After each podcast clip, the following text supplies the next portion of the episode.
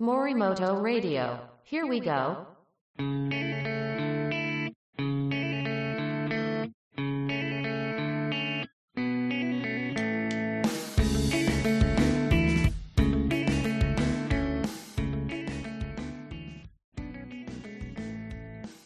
こんにちは。弁理士の森本俊明と申します。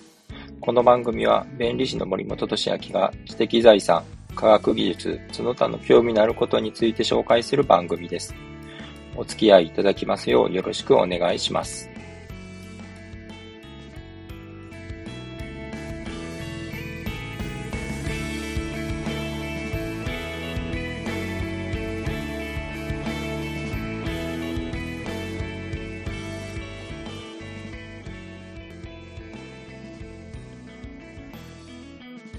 北京オリンピックが終わりました。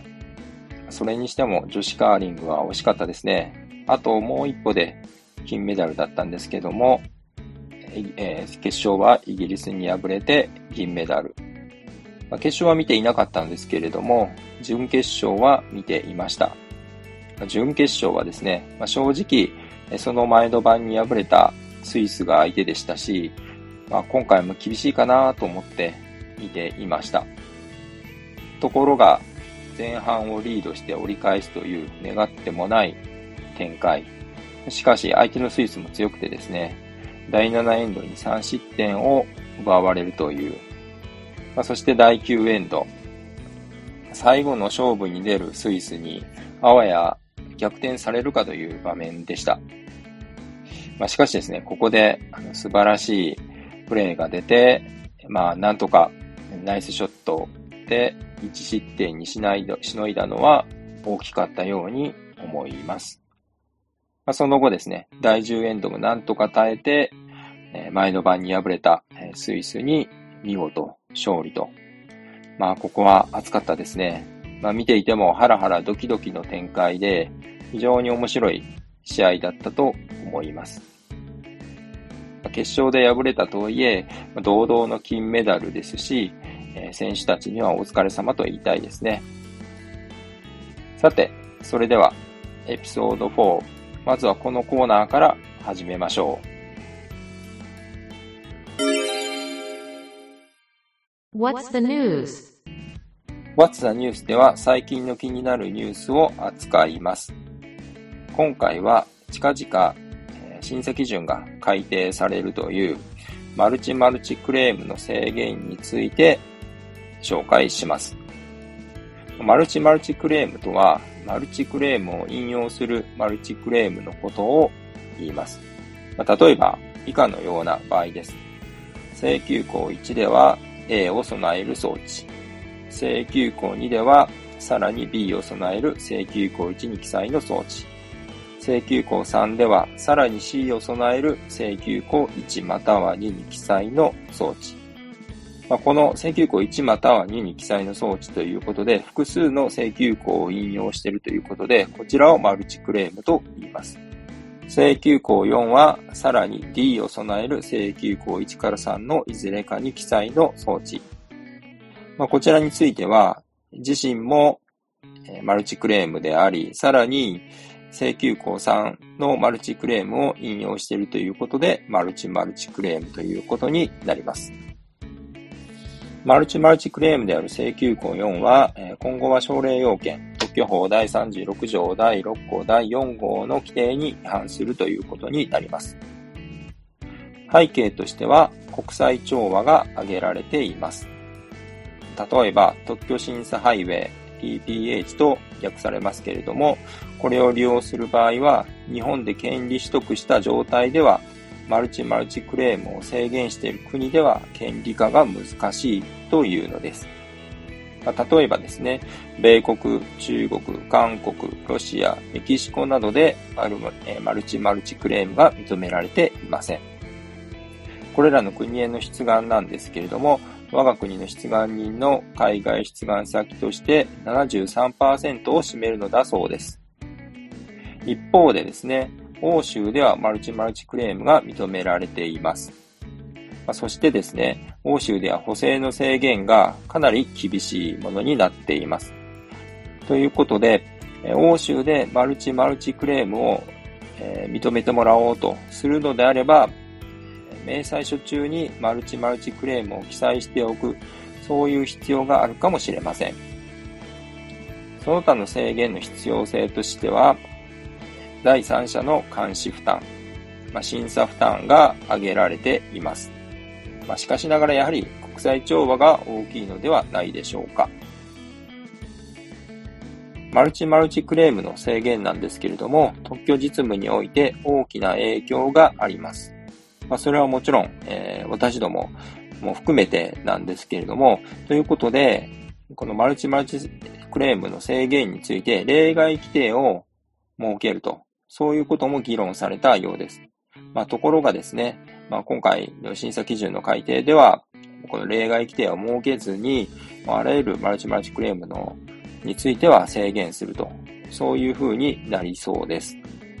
まあ、今回はマルチマルチクレームの制限なんですけれども、まあ、そのうち独立クレームの数についても制限が課されるのではないかと、まあ、そういう恐れがあると思っております。まあ、今後もですね、こういった特許実務については注視していきたいと思います。続いてはこちらのコーナーです。What's the topic? What's the topic では、自ら体験したこと、身の回りで起きたことを紹介します。今回紹介するのは書籍になります。鈴木忠平著嫌われた監督、落合博光は中日をどう変えたのか、文言新従者です。これまでに落合氏自身が表した采配などを好んで読んできました。ま、しかしながら今回の嫌われた監督は、落合氏自身ではなく、落合氏を中日ドラゴンズの監督就任時から長年にわたって取材してきた鈴木氏によるノンフィクション書籍です。ちなみにですね、私自身はプロ野球をほとんど見ません。まあ、過去には見ていてですね、特に関西に住んでいた頃ですね、まあ高校生時代なんですけれども、まあ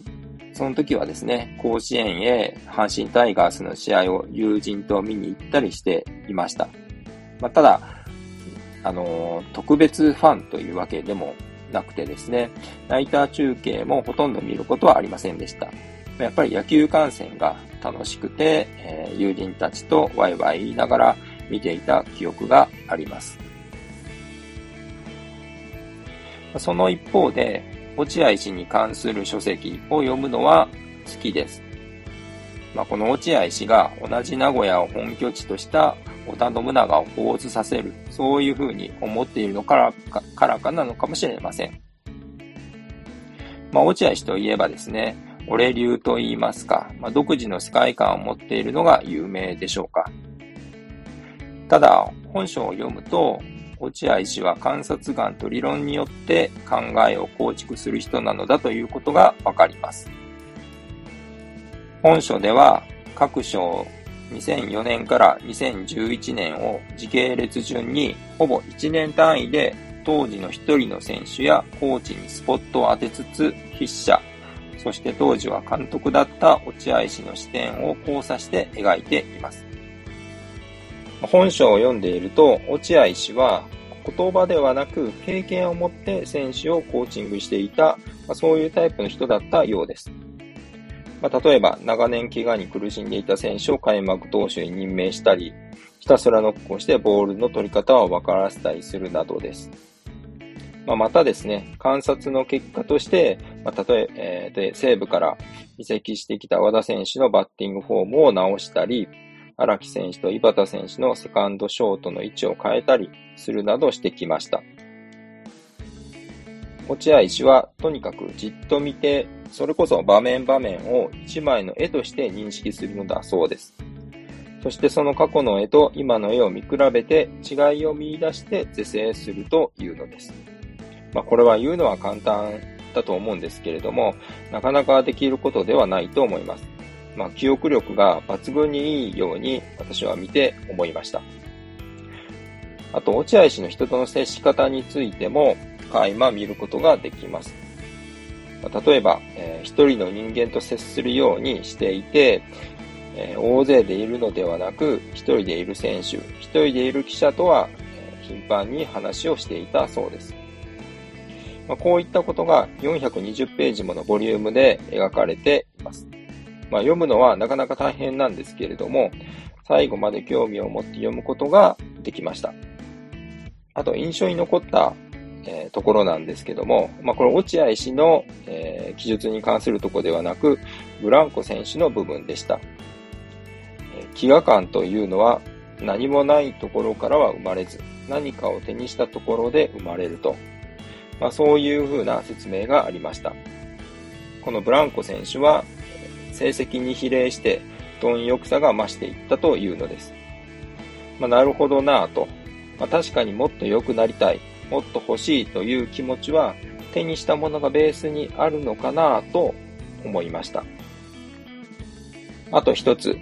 落合氏はドラフトでは即戦力を求めていたのだということです。ただですね、え、スカウトは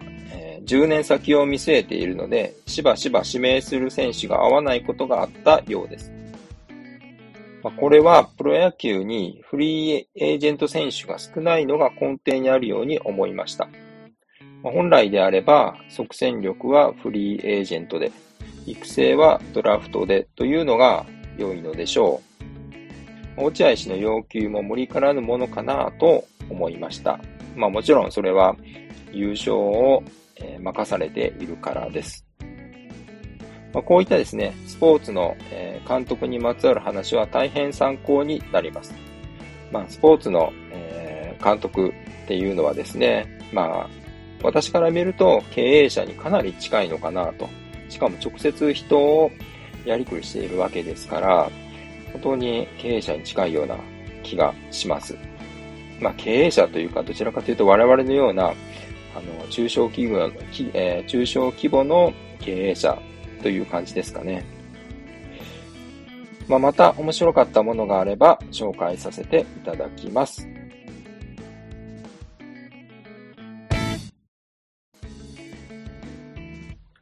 今回のエピソード4の内容は以上になります。知財系のニュース1本と最近読んだ書籍について紹介しました。次回も知財あり、その他のテーマありの内容でお送りしたいと考えています。それでは、エピソード4最後までお聴きいただきありがとうございます。次回のエピソード5の配信をお待ちください。さようなら。